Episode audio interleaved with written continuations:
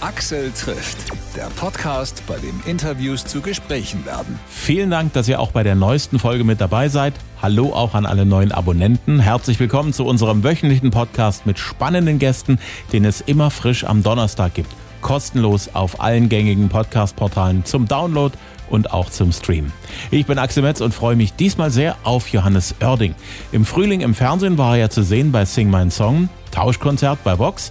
Und jetzt ist er auch wieder live auf den Konzertbühnen, demnächst auch in Sachsen. Und du warst letztens erst ganz in der Nähe von Leipzig, Open Air auf der Peisnitzinsel in Halle. Eine schöne Konzertbühne, dir geht's gerade richtig gut, oder? Das ist ähm, sowieso gerade ein ganz schön großes Glück, wo wir überall spielen und was wir für schöne Bühnen sehen, aber die Peisnitzinsel, äh, das ist schon was ganz Besonderes. Und ähm, vor allen Dingen, weil eigentlich die letzten Jahre Halle immer größer gewachsen ist, immer größer geworden ist. Die Leute haben immer mehr äh, Mund zu Mund davon erzählt und deshalb kann ich mich heute so richtig schön auf Halle verlassen, dass die auch alle kommen.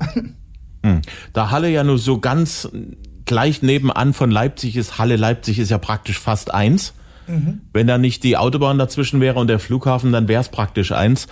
Ähm. Hast du Zeit und äh, die Gelegenheit auch in Leipzig noch ein bisschen Zeit zu, zu verbringen, vorneweg oder hinterher? Das ist gerade, weil wir natürlich die ganzen Konzerte nachholen, extrem eng getaktet. Aber ich muss mal so viel zu Leipzig sagen. Das ist ja deshalb auch für mich hängen geblieben. Das war das letzte Konzert, was ich vor zweieinhalb Jahren gespielt habe.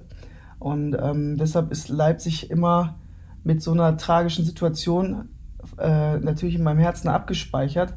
Aber vor allen Dingen auch steht es jetzt im Kopf für, für, mich für Wiederanfang. Wenn wir dann wieder da sind, dann weiß ich ganz genau schon, welche Geschichten ich mit den Leuten wieder erzählen kann.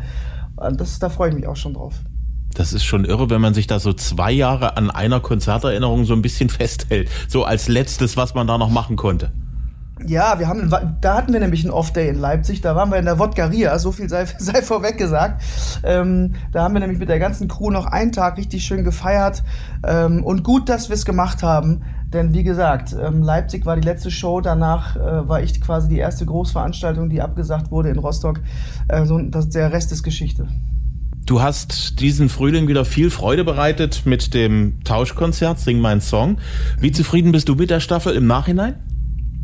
Oh, ich bin sehr zufrieden. Also scheinbar haben die Leute das auch gerne geguckt. Ähm, das Feedback war schon sehr, wirklich überragend. Vor Ort war ich mir nicht sicher. Ich konnte das nicht so richtig einordnen, weil ähm, ich diesmal auch wieder als Gastgeber extrem eingespannt war, was das Ganze drumherum anbelangt und vor allen Dingen in Südafrika mit noch extrem ähm, harten Corona-Maßnahmen etc. sind wir gar nicht so vielen Leuten ähm, dann über den Weg gelaufen, sodass man ein Gefühl dafür kriegte ähm, erst als wir zu Hause waren und merkten, oh, wir vermissen uns gegenseitig, wir schreiben uns die ganze Zeit bis heute noch ähm, und wir dann die ersten Folgen sehen, haben wir gesagt, oh mein Gott, das war wirklich eigentlich eine sehr besondere Stimmung.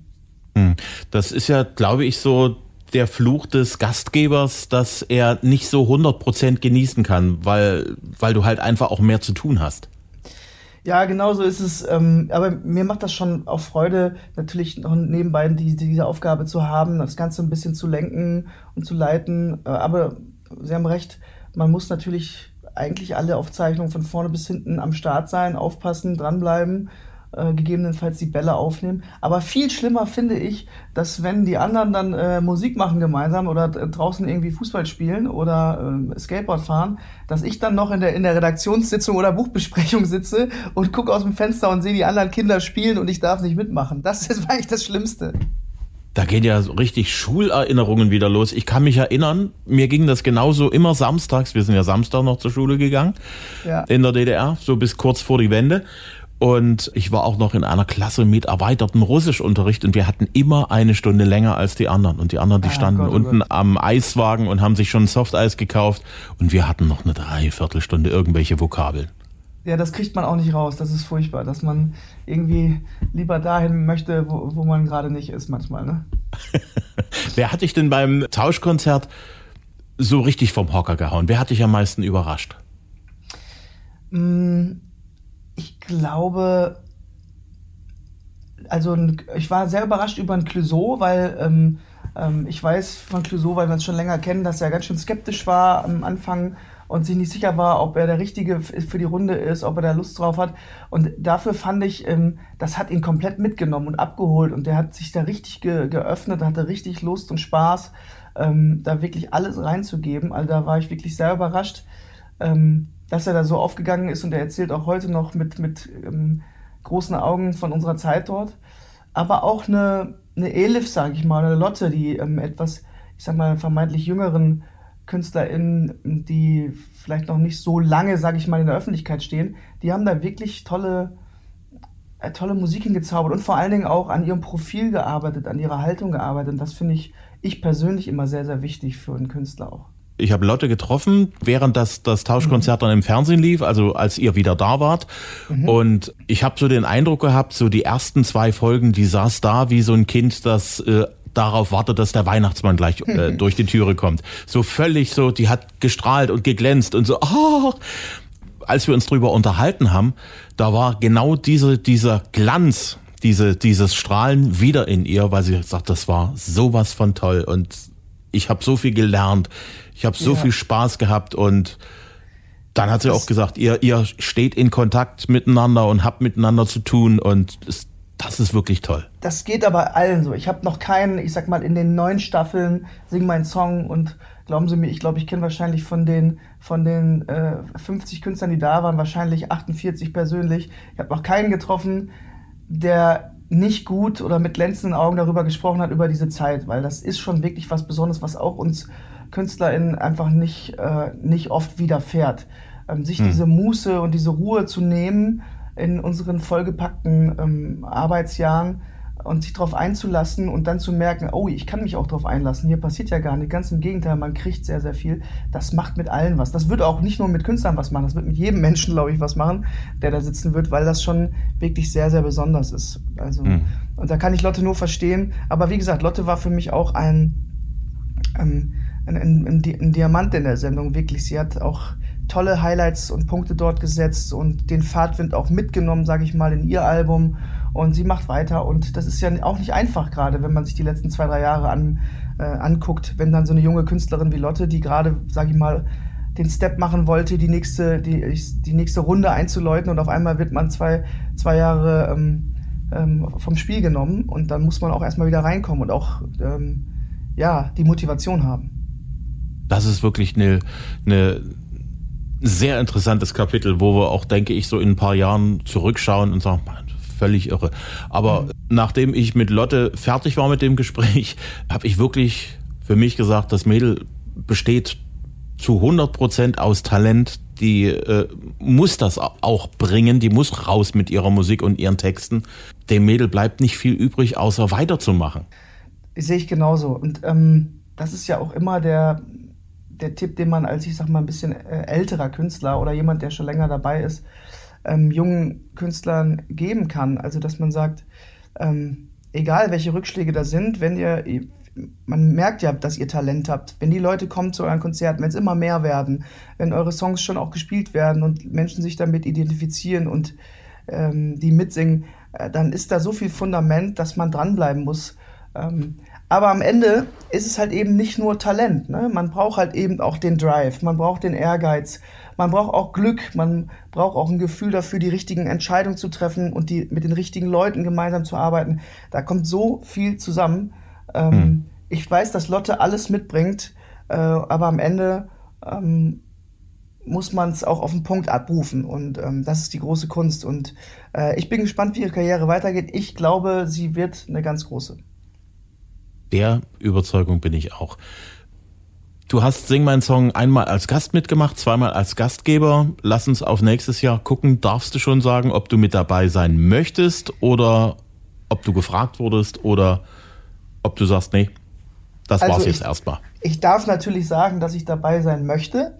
Also, mhm. ähm, wenn, ich, wenn, ich, wenn ich gefragt werden würde, würde ich sofort Ja sagen, weil es einfach für mich mittlerweile äh, auch was sehr Kraftschöpfendes ist. Sollte man nicht meinen bei dem Arbeitspensum, aber es ist es und vor allen Dingen auch ein etwas Freundschaft knüpfendes. Und ähm, da wäre ich blöd, wenn ich da mir das nicht ähm, äh, wieder gönnen würde. Aber mhm. so viel sei auch gesagt, es ist noch nicht gefragt worden. Ich weiß, es ist die zehnte Staffel. Ähm, bin gespannt, was sich die Produzenten und die Macher der Sendung überlegt haben, ob sie was Besonderes machen wollen. Und ob ich da eine Rolle spiele, das weiß ich tatsächlich noch nicht. Ich sag mal so, ich habe mal lose mir den Zeitraum freigehalten im Kalender. Also ich würde es mir wünschen, ich könnte es mir gut vorstellen. Und äh, weil ich gerade schon beim Wünschen bin, ich würde mir wieder ein Weihnachtskonzert wünschen. Also so ein Weihnachtsabend. Also ich habe das, das die letzten zwei Male total vermisst. Das wünschen sich wirklich alle, ähm, die da sind. Und ähm, es scheitert an einfach relativ banalen Dingen. Ich glaube, es ist nicht wirtschaftlich. Also der Aufwand und, und wie sich der, der, der große Dachfernsehsender das vorstellt, ich glaube, das ist einfach nur so ein Goodie und irgendwie ähm, wird das nicht mehr gemacht. Das, was ich sehr, sehr schade finde, weil wir Künstler, hm. wir haben da Bock drauf. Ne? Absolut. Absolut. Ich habe dich letztens im Riverboot gesehen, da hast du erzählt, dass deine Family zu Hause dich erdet, sich sozusagen auf Werkseinstellung zurücksetzt. Ja. Wie ist denn eigentlich Johannes auf Werkseinstellung? Ja, kann ich ziemlich brühwarm erzählen, weil ich gestern bei meinen Eltern war. Ich bin heute in Köln und ähm, meine Eltern kommen ja hier vom Niederrhein. Da war ich gestern zu Hause. Ähm, das ist ähm, ungefähr so, man kommt dahin, ist nichts Besonderes, alle sind auf Augenhöhe, man kriegt gleich ein paar Aufgaben verteilt. Ähm, und ähm, ja, also im Grunde genommen merke ich da wirklich selber auch, dass ich ehrlich gesagt ein bisschen aktiver und selbstständiger wieder werde. Das ist ganz anders, als wenn man zum Beispiel auf Tour ist, wo alles durchgeplant ist. Jeder macht irgendwas für einen. Da wird hier deine Tasche getragen, da dein Koffer schon mal hingebracht, äh, da wirst du zum Physiotherapeuten gefahren und, und, und.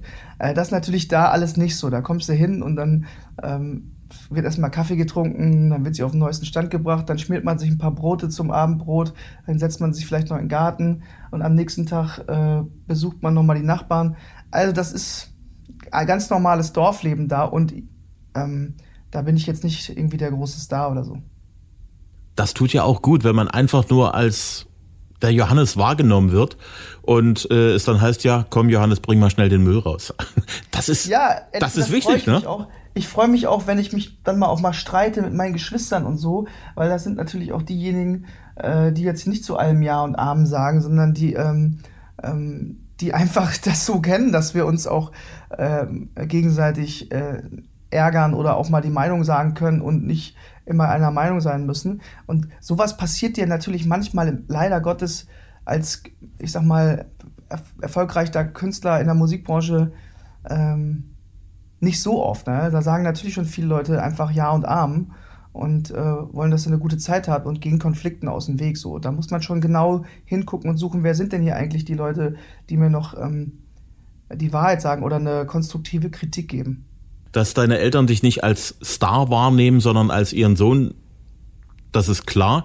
Bist du in ihren Augen aber immer auch noch so der Zehnjährige, dem man mal gerne einen Schein zustecken möchte mit den Worten, da kauft ihr was Schönes? Haben die noch den Impuls in sich? Ja, also ich merke schon, wenn ich dann da bin, meine Mutter betüdelt mich dann natürlich schon so, wie sie eigentlich auch alle betüdelt. Dann wird erstmal, gib mal deinen Koffer, ich pack mal aus und äh, guck mal, ob da Wäsche drin ist. Dann wird das gewaschen und dann werden Brote geschmiert und, und, ähm, ähm, und mein Vater, klar, der guckt schon auf, fragt dann, geht's dir gut? Oder wenn er mal anruft, mein Vater ist ja Arzt, der hört dann immer gleich am Telefon, ob ich mal ein bisschen Halsschmerzen habe, ob ich nasal klinge und dann fragt er gleich, was ist los, was hast du, nimm dies und jenes. Also ähm, die kümmern sich schon so, als wäre ich noch ähm, irgendwie ein, ein, ihr zehnjähriger Sohn. Aber ich fühle mich manchmal auch so. als wir uns das erste Mal getroffen haben, das ist schon ein paar Jahre her in, ja. in Dresden im Studio, da hast du von St. Peter-Ording erzählt und dass du dort am kreativsten bist. Du machst mhm. das ja immer noch so, ne? Das stimmt. Also jetzt im Moment ist es wirklich ähm, schon ein Vabon-Spiel, weil wir gerade durch diese vielen Open Airs, ich spiele ja über 40 Open Airs diesen Sommer und mache zeitgleich eine neue Platte. Das heißt, immer wenn ich hier, ich sag mal, abgesungen von vier Tagen Konzerte komme, soll ich, muss ich dann ein, zwei Tage ins Studio und versuchen einigermaßen meine Songs zu Ende zu schreiben, zu produzieren und zu singen. Also es ist gerade viel los. Ich bin aber zuversichtlich, dass wir alle das schaffen. Und für die Schreibephase war ich wirklich wieder viel an der Nordsee. Das war wirklich auch schön, dass wir da, äh, über den Winter war ich viel da. äh, um dann wirklich auch die Geschichten aufzuschreiben, die mir in den letzten zwei Jahren passiert sind. Als du mir das erzählt hast, wusste ich davon nicht, dass St. Peter-Ording so kreativ macht. Von dir habe ich es dann sozusagen aus erster Hand erfahren. Mittlerweile äh, sieht man dort auch Max Giesinger oder Vincent Weiss oder Revolverheld sind da mal dort äh, mit im Hotel oder Fury in the Slaughterhouse. Ja, die habe ich ähm, alle dahin geholt. Und die, die haben das ja nicht einfach bloß gemacht, haben gesagt, okay, ist nett, schön und ja, mhm. ist nichts gekommen, fahren wir wieder nach Hause. Was ist dort an dem Ort das, das Magische? Ja, es gibt, glaube ich, zwei, drei Punkte, die den Ort so magisch machen. Also natürlich ist es ähm, das Wasser, das Ufer mhm. und die Weite des Strandes. Es ist der breiteste Sandstrand, den es, glaube ich, äh, gibt äh, in Europa. Du kannst da zwölf Kilometer nach links und rechts laufen und kannst teilweise keinem Menschen begegnen. Ähm, diese Fläche sorgt für ein Stück Freiheit im Kopf auch. Das ist zumindest mein Empfinden. Ähm, der zweite Punkt ist aber natürlich da, wo wir uns immer aufhalten. Das ist schon auch dieses Hotel, Schrägstrich, ich nenne es mal wirklich Herberge für uns, weil wir dort uns total willkommen fühlen. Die, das Team und der Chef vom Hotel, die sind so Musikliebhaber und das sind auch Freunde geworden über die vielen, vielen Jahre, dass die uns das einfach so möglich machen. Die wissen, was Künstler und Künstlerinnen brauchen. Die wissen, dass wir auch nachts arbeiten. Die wissen, dass wir vielleicht auch nachts nochmal äh, was essen wollen oder was trinken wollen, dass wir auch mal zwischendurch eine Party brauchen und, und, und. Und das wird uns da alles erlaubt, gestattet und gemacht. Ähm, und deshalb ist, der, ist eigentlich das Menschliche da auch mit entscheidend dafür, dass wir uns da alle wohlfühlen. Und das Unkomplizierte, dass man auch wirklich mal anrufen kann, spontan sagt, ey, sag mal, habt ihr noch ein kleines Zimmer für uns frei? Ich muss hier mal einmal aus der Stadt raus, aus Hamburg raus, wenigstens zwei Tage aufs Wasser gucken. Und dann wird das gemacht. Also man hat sich aufeinander eingestellt und das ist wirklich, ähm, das macht so ein bisschen die Magie aus. Hm, kann ich gut nachvollziehen. Du bist Ende Juli an der Ostsee auf mhm. Rügen, auf Deutschlands größter Insel. Und du spielst in Selin. Ja, genau. Warst du da schon mal? Nee, explizit in Selin war ich tatsächlich noch nicht. Ähm, auf Rügen haben wir schon mal gespielt. Jetzt ist die Frage, äh, weißt du mehr über Selin? Ja, na klar. Ist ein ja, sehr, sehr, sehr, sehr schöner Badeort. Ja. Hat eine sehr hübsche Stadt, ist so ein bisschen bergig auch. Die Wilhelmstraße ist so die große Flaniermeile dort. Da hast du links und rechts einen Kaffee und ein kleines Restaurant und eine Fischbrötchenbude und alles so mhm. auf einem Haufen mit gemischt mit kleinen Geschäftchen. Dann geht's sozusagen die Himmelsleiter nach unten, viele, viele Stufen und unten hast du dann so eine wunderschöne Seebrücke und eigentlich auch einen sehr, sehr schönen Strand. Das ist auch gleich neben, ist glaube ich, in Binz habe ich schon mal gespielt. Das ist nebenan sozusagen. Ne? Das sind praktisch Nachbarorte. Ah, ja. Die sind die sind dort um eine Ecke in der nächsten Bucht. Ja, also erfahrungsgemäß sind das eigentlich mit die schönsten Auftritte, wenn wir dann noch die Chance haben, auf dem Strand zu spielen. Das habe ich dieses Jahr sehr viel, Gott sei Dank, ob das jetzt Selin ist oder ob es Sylt und Norderney äh, sind. Ähm, also das sind auch für uns Highlights. Ne? Das ist natürlich, da sehen wir auch nicht alle Tage. Ähm, und ich, ich freue mich einfach darauf, dass wir überall hin dürfen, rumkommen. Und ehrlich gesagt freue ich mich jedes Mal auch, wenn wir in den Osten der Republik fahren, weil ich schon ein Stück weit auch spüre, dass die äh, Menschen dort meine Musik wirklich richtig tief emotional für sich auch entdeckt haben in den letzten Jahren. Ich will nicht sagen Jahrzehnt. Ja, doch, kann ich ja mittlerweile sagen. Ähm, das spürt man richtig, wenn wir äh, ja wirklich auch in, in, in, eurer Region spielen, dass die Menschen, hm. da, ich habe das Gefühl, einmal mehr abgehen als woanders. Ja, ich denke, das ist wirklich so. Du bist ja dann auch Anfang August wieder in Sachsen, Open Air Hutbergbühne in Kamenz. Ist genau. ja auch ein sehr, sehr schöner Platz. Ja, ich habe Bilder gesehen, die hat mir äh, Vincent Weiss ge geschickt, der hat da schon gespielt und der schickte mir von dem Abend dann Bilder, weil er wusste, dass ich da spiele. Und äh, da freue ich mich auch sehr drauf. Also wir haben ja wirklich noch einiges vor. Ich glaube, Dresden geht auch noch, äh, sind wir auch noch unterwegs. Ähm, also Auf jeden Fall 16. Genau, 17. Ja. September bist du in der jungen Garde. Genau. Und das ist gar nicht so weit weg von Kamenz, glaube ich. Ne? Da hoffe ich natürlich, dass sich die Leute freuen und aufteilen, dass wir überall genug Leute haben, aber das wird schon so sein, denke ich. Hm. Dresden Doppelkonzert, also 16. 17. September. Das bedeutet, mhm. du hast die gute Gelegenheit, einfach mal auch in der Stadt zu bleiben und nicht einfach mit dem Tourbus anzukommen, auf die Bühne zu gehen und dann anschließend wieder so schnell es geht weiterzufahren, damit du den nächsten Termin schaffst. Solche solche Doppeltage, sind die entspannter als so der Rest der Tour? Ja, definitiv. Das sind eigentlich die liebsten äh, Shows, das muss man ganz klar sagen. Schöner wäre noch, wenn sogar noch ein, ein, Off-Day, ein freier Tag zwischen den beiden Konzerten wäre, weil dann hätte man richtig äh, äh Spaß mit, äh, mit allen. Ähm, so ist es aber schon wirklich eine Erleichterung, weil es steht alles, wir müssen nichts abbauen. Die ganze Crew kann sich auch mal locker machen, das ganze Team kann entspannen, lange auspennen und muss nicht schon morgens wieder um 8 Uhr in einer anderen Stadt ähm, die LKWs reinfahren. Ähm, und das merkt man, das spürt man im ganzen Team. Dann ist man natürlich viel gelöster nach dem ersten Konzertabend. Und dann trinkt man mal. Ich, ich bin mir sogar ziemlich sicher, dass wir am nächsten Tag gemeinsam was machen, äh, sei es Mittagessen oder mal irgendwo, keine Ahnung, äh, ins Freibad gehen äh, Kegeln, Bowling. Äh, wir machen öfter mal so mit der ganzen Mannschaft dann so ein paar lustige Sachen. Und da freue ich mich drauf. Und Dresden ist natürlich auch immer eine Reise wert, gar keine Frage. Also da kannst du auch den ganzen Tag auch nur durch die Stadt laufen und sagen, boah, oh, ist das schön, och, ist das schön. Das geht auch. du bist einer, der gerne bowlt? Ja, wenn, äh, wenn sich eine Bowlingbahn anbietet. Ich bilde mir da auch ein, das ein bisschen zu können, ähm, ähm bis ich dann doch, glaube ich, letztes Jahr mit meiner, mit meiner Mannschaft unterwegs war und da, da habe ich so schlecht gespielt, dass ich schon fast dachte, okay, ich bin raus aus der Nummer. Äh, ich muss mir eine andere Sportart suchen. Ähm, aber es macht einfach Spaß. Ne? Es, macht einfach Spaß, auch mal einen Sport zu machen, ähm, den man nicht seit Kindheit spielt, sondern einfach ähm, was Neues auch zu entdecken. Hm. Ich glaube, Bowling ist bis zum gewissen Punkt auch tatsächlich Kopfsache, so ähnlich wie Golf. Äh, man kann das alles, also es ist ja nicht, prinzipiell nicht hm. schwer. Wenn, wenn du das gezeigt bekommst, danach kannst du das. Aber wenn du das nicht im Kopf hast, dass du dort alle Pins umhaust, dann, ja. dann findet es tatsächlich nicht statt. Ja, ja, das stimmt. Also es ist, es ist schon auch manchmal beeindruckend, wenn man dann sieht, Leute, die es richtig können. Ähm, aber es ist ja mit jeder Sportart. Wenn du dir die Top, die Top Ten in allen Sportarten anguckst, die unterscheiden sich nicht groß durch ihr Können oder ihre Technik, sondern die entscheiden sich durch ihre mentale Stärke. Und das ist ja das Ding. Mentale Stärke ist ja auch was, was man als Musiker extrem braucht, weil wenn du mit dem falschen Mindset auf die Bühne gehst, kann es durchaus passieren, dass an dem Abend es sehr, sehr schwer wird, dass, dass sich die Magie entzündet, die man für einen tollen Konzertabend braucht. Genau so ist es. Also ich versuche schon immer möglichst ähm, wenig Probleme, sage ich mal, mit auf die Bühne zu nehmen.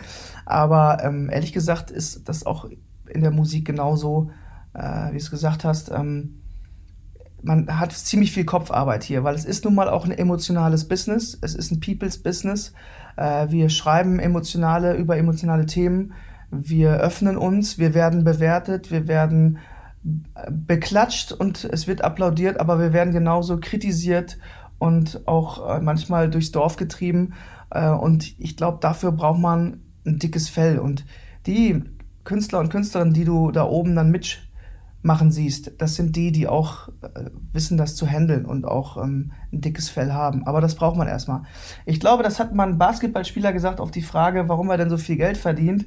Ähm, ob, ob er nicht der Meinung ist, dass man fürs Basketballspielen nicht so viel Geld kriegen sollte. Da hat er gesagt, ähm, ich gehe doch nicht da raus äh, und ähm, kriege Geld fürs Basketballspielen, sondern ich kriege Geld dafür, dass ich alles, was drumherum passiert, ähm, quasi, dafür werde ich bezahlt. Basketball spiele ich umsonst, aber alles drumherum, dafür werde ich bezahlt.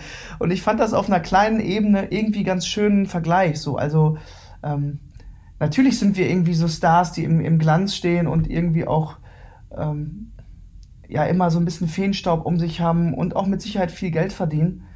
Aber fürs Musikmachen kriegt man es eigentlich nicht so richtig. Das würde ich auch umsonst machen, auch heute noch da ist das Geld im Prinzip tatsächlich auch für alles drumrum, für die Momente des Zweifels, für die Momente, wo man sagt, Mensch, jetzt haben wir den Song schon zum fünften Mal aufgenommen und das klingt immer noch nicht so, wie ich es mir vorstelle. Promotion-Termine, da musst du hin, dort musst du mal Hände schütteln. Also ja, alles ja, genau das. Total, hast du recht. Und einfach auch kein Privatleben mehr zu haben, äh, einfach immer beobachtet zu werden. Ähm, und das und natürlich auch hier und da wo, wenn man Interviews gibt oder so oder, oder irgendwo im Fernsehen ist, da wird natürlich auch jeder Satz mittlerweile auf die Goldwaage gelegt etc. Das sind alles Dinge, die man mit einpreisen muss. Ähm, die machen ja was mit dem Menschen. Wir sind ja auch keine hm. Maschinen. Ähm, und das ist, glaube ich, etwas, dafür wird dann eben auch, ähm, dafür verdient man auch was, ja, das stimmt. Du hast schon angedeutet, neues Album ist in der Pipeline, du arbeitest dran. Kannst du uns schon sagen, in welche Richtung die Reise mit deinem neuen Album gehen wird? Ja, das ist, das ist die schwerste Frage eigentlich. Jetzt bei Album Nummer 7 kann ich sie immer, eigentlich immer gleich beantworten, wie ich dies auch mit den anderen Alben gemacht habe. Ich habe ja nie so Konzeptalben, die so einen roten Faden haben, sondern eigentlich sind wirklich die Alben bunt. Ich gehe da wirklich Song für Song durch und jeder Song hat einen eigenen Sound, hat eine eigene Melodie. Ähm, ich glaube, das verbindende Element ist schon der Inhalt und die Art und Weise, wie ich halt eben meine Zeilen schreibe.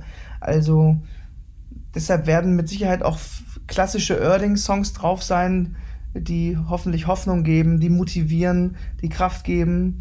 Ähm, viel Zwischenmenschliches, aber eben auch ähm, habe ich mir natürlich auch die Zeit angeguckt, die gerade draußen in der Welt passiert. Also dementsprechend die eine oder andere politische Frage, die ich stelle oder auch äh, die eine oder andere Kritik, die ich anbringe. All das wird auf dem Album vertreten sein. Ähm, ich hoffe aber, dass genug zeitlose Songs dabei sind, die man nicht nur jetzt in den nächsten zwei Jahren hört, sondern die man vielleicht in 20, 30 Jahren noch hört oder die man auch vor 30 Jahren schon hätte hören können. Das ist immer das schönste Kompliment wenn es hm. kein Trendsong ist. Schreibst du mehr Songs, als aufs Album draufkommen? Ich gehe mal davon aus, dass ja. Ja, das ist tatsächlich so. Ähm, dieses Jahr waren es aber nicht so viele wie sonst, würde ich sagen. Es ist so ein bisschen einfach der Zeit geschuldet und aber auch meinen mittlerweile doch recht feinen Antennen. Also ich spüre schon sehr frühzeitig, möchte ich diesen Song zu Ende schreiben? Ja, nein, vielleicht zockt er mich eigentlich selber an? Interessiert mich das Thema wirklich selber?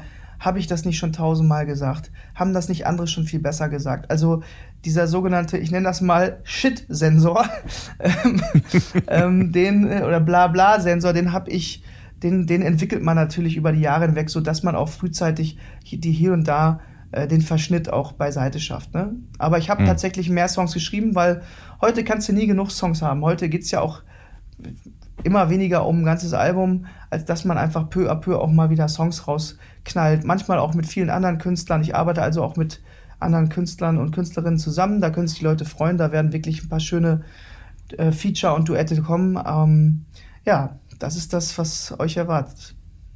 Ist schon ungefähr der Zeitrahmen raus, wann du das Album veröffentlichen wirst? Ich würde jetzt mal grob sagen Anfang, no Anfang November. Alles klar. Das wäre also noch praktisch kurz vor Weihnachten für alle, die einem Johannes Oerling-Fan was Gutes tun wollen. Genau so ist es.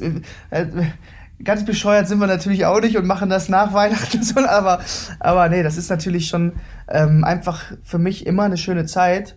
Ähm, dann sind die Open Airs durch, dann sind die Touren durch und da habe ich ein bisschen Luft, mich auch auf das Album zu konzentrieren. Also gerade auch auf die Reise über das Album zu sprechen, ne? weil es bringt ja nichts, wenn du ein tolles Album hast und keiner kriegt's mit. Deshalb hm. freue ich mich eigentlich immer auf die Promo-Zeit extrem, weil dann kann ich losfahren, kann den Leuten wirklich von meiner Musik erzählen, kann mich in die Talkshows setzen, kann in die Fernsehshows gehen, kann die eine oder andere Radioreise machen und Interviewtage machen. Und ehrlich gesagt freue ich mich darauf, weil man ist ja auch ein Stück weit stolz, wenn, wenn dann das Album fertig ist und gerade nach so langer Zeit ähm, man wieder über andere Themen und neue Musik reden kann. Absolut. Und das Weihnachtsgeschäft nehme ich natürlich gerne mit, freue mich auch. Über Geld freue ich mich auch manchmal. ja klar, es hilft ja die Rechnungen zu bezahlen. So sieht's aus. Ich danke dir sehr, dass du dir die Zeit genommen hast. Ich drücke dir die Daumen für alle Konzerte, die anstehen, dass du gut vorankommst mit deinem Album und ich, wenn es klappt, und wir im Promo-Zeitraum aufeinandertreffen. Ich würde mich freuen, wenn es auch persönlich geht. Würde ich mich freuen, Axel. Axel trifft Johannes Oerding. Die neue Single heißt Plan A. Mit dem aktuellen Album Konturen ist er auf Tour. Am 29. Juli spielt er auf der Insel Rügen in Selin für alle Ostseeurlauber. Am 6. August in der Lausitz auf der Hutbergbühne in Kamenz. Und am 16. und 17. September ist er Open Air in Dresden in der Jungen Garde. Mehr Infos und Live-Termine auf johannesörding.de. Ich hoffe, es hat euch Spaß gemacht zu hören. Wenn ja, bitte weiterempfehlen bei Freunden, Kollegen, Nachbarn, Verwandten und Bekannten. Ich freue mich über jeden einzelnen neuen Hörer, über jeden Abonnenten. Neue Folgen wie immer donnerstags kostenlos überall, wo es Podcasts gibt. Gerne auch auf Facebook und Instagram liken und wie gesagt weiterempfehlen. Dankeschön fürs Hören. Bis zum nächsten Mal.